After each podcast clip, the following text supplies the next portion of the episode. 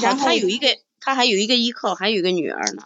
啊，所以我就觉着，我说是那小孩从小带到大，按理说应该是养亲比生的亲还带的时间长，应该是挺亲的，从小带到大，怎么会那么狠心嘞？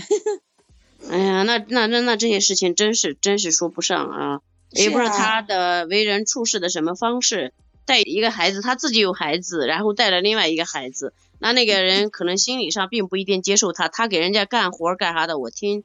这么说的话，是不是人家会觉得他对他的女儿好了，或者怎么样了？昨天跟我同学聊呢，我同学说他认识那女的，说是哎呀，我说现在像这种二婚这种情况，各自有各自的家呢，你说相互都有私心是正常的，但是呢，你说能从小带到大，那就跟自己的娃一样，怎么会做事这么狠心嘞？让人让人有点想不通。嗯，所以这世道，你看，就是不是咱们原来说的那个。两个博士是复旦的吗？博士在那个饮水机里面放放毒的。啊，那太那太恐怖了。对。啊，两个好朋友，两个好朋友，然后就就会被被被被那个那个大家叫的 PUA 是什么意思啊？啊，就是就就是说，也是就是像这种给你给你给你呃有温水煮青蛙一样的，跟你关系很好，他给你灌输一个什么样的思想？你你知道吧？道德天成，我知道的是个什么样的情况？好几年了啊，因为我是对心理学的这些方面的就比较关注一些。一个男生，呃呃，两个女生，她们是闺蜜关系特别好的。嗯，这个好像是在复旦的那个投毒事件的那个之前，我很早看的。这两个女生在一块玩，好像这两个女生就跟她自己家人的关系都不是太好吧，所以她们两个是关系好，那个好就是。就跟亲人一样，就是其中的一个和对另一个就是言听计从，那就成了都成了那个人身控制了。哎，对，这个就是人身控制。你这这一句一下子点醒了，就说的很准。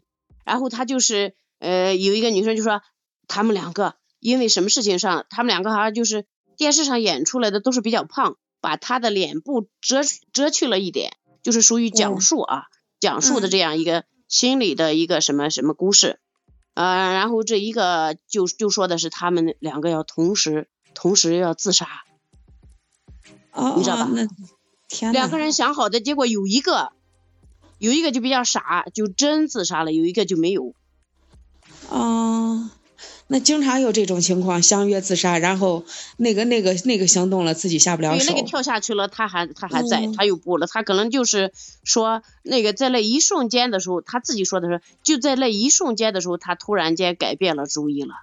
你想，那你改变了，你也你也得得让对方也改变呀，你不能说是不能说对方一记行了，你你自己不那个啥了，你就不能这么去想，就不是不是你两个你就不能不能说这这就这种这种情况，你就不能引导别人去干那种事儿吗？是啊，啊，所以我觉得这些现在的这些挺恐怖的，就是，嗯嗯，所以他就是我我才说的，就把你的话题就调远了，就是在一个家庭的内部啊，就是说。比如说，我现在和百彤姐，你，呃，我们三个是一家人。然后我可能先到这个 room 里头的，你先给我端了一杯茶，然后百彤姐后面来了，然后后面来了，她喝了一杯茶。但是你给我弄了一杯茶的时候，你是家里头没有找到杯子，你你给我拿了一个小杯子。然后百彤姐来的时候没有配套的一样大的杯子，你给她拿了一个大杯子，那我可能就会心里想，诶。这是偏心眼儿，你看为啥为啥厚此薄彼？哎，对，所以这两个小孩儿，两个小孩儿不是同一个妈生的，让这个妈妈去带的时候，他男方家留下来的这个孩子，他心理上是不接受这个女的，心理上就不不接受，因为还带了一个姑娘来了。那么他本来想的，原来他父母在的时候，他可能是独占着那一份爱。然后现在家里头还带了一个妹妹来了，那么吃饭的时候，他可能会说每顿饭要做他爱吃的。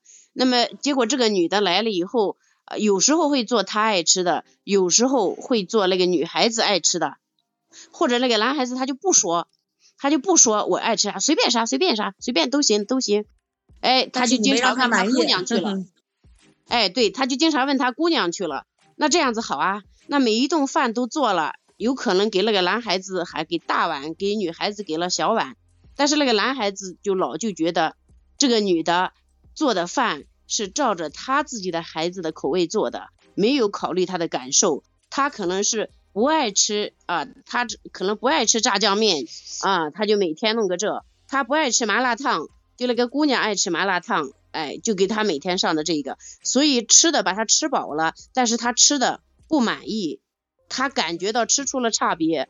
所以这个一个我就觉得就是人这个东西就是很复杂的。对，你任何事情你不可能做到面面俱到，而且我觉得人有私心也是正常。但是从孩子来说，我没有亲生的妈，你有自己的孩子，那我就觉得我被那个啥单独对待了，也有可能。嗯，所以这样子的男孩子，我觉得小的时候就是做人还是要做事情呀，没有良心嘛。从心理上来说，你从小把你能带到大，你如果没有这个妈的话，那你就没人管了，对不对？是是是。可以说是，可以可以说是小男孩靠爸爸来带。有时候男的你不是说他没爱心，有时候人就是个粗心，孩子就带的没有那么细心。这现在带大了，男的死了，我觉得就就昨天我同学跟我说，说是哎呀。那个人人女的，就是人干干净净的，人也好，啥都好，但是呢，现在落了个这下场，呃，在家住都住不成。我说那我说要这样的话，他从小都在家，我说可以主张自己的权利吗？农村人有时候不好意思，我说很简单，父母之间的家产，对吧？应该是父母一人一半儿。作为你这孩子，你能继承的是，因为这女儿也是从小在这家，所以说父母的孩子都是带大的嘛。你两个人的这家产应该是男的一半，女的一半。女的这小孩能继承的只能是你爸的那一份的三分之一，剩下的这是是人家这女的的，对不对？你还把人朝出撵呢？你得知道你占啥地地位。这里面不是说东西是你的。小孩就觉得，我我是儿子，我这家里啥都是我的，这是我爸留给我的，他就没想着，他就从来就把这个女的就当成外人了，你知道吧？觉得你来我家了，你是寄人篱下的。那你听一下，如果这个女的被人家赶出来，就是说明这个女的在这个家里面，她虽然养育着那个孩子，那个养育了养了一个白眼狼，她根本就对这个女的不好。这个女的，我我觉得她自己。应该去主张他的权利，应该寻求法律方面的一些资助。而且他有一个姑娘，他姑娘在北京上学还是工作呀？好像是上班呢。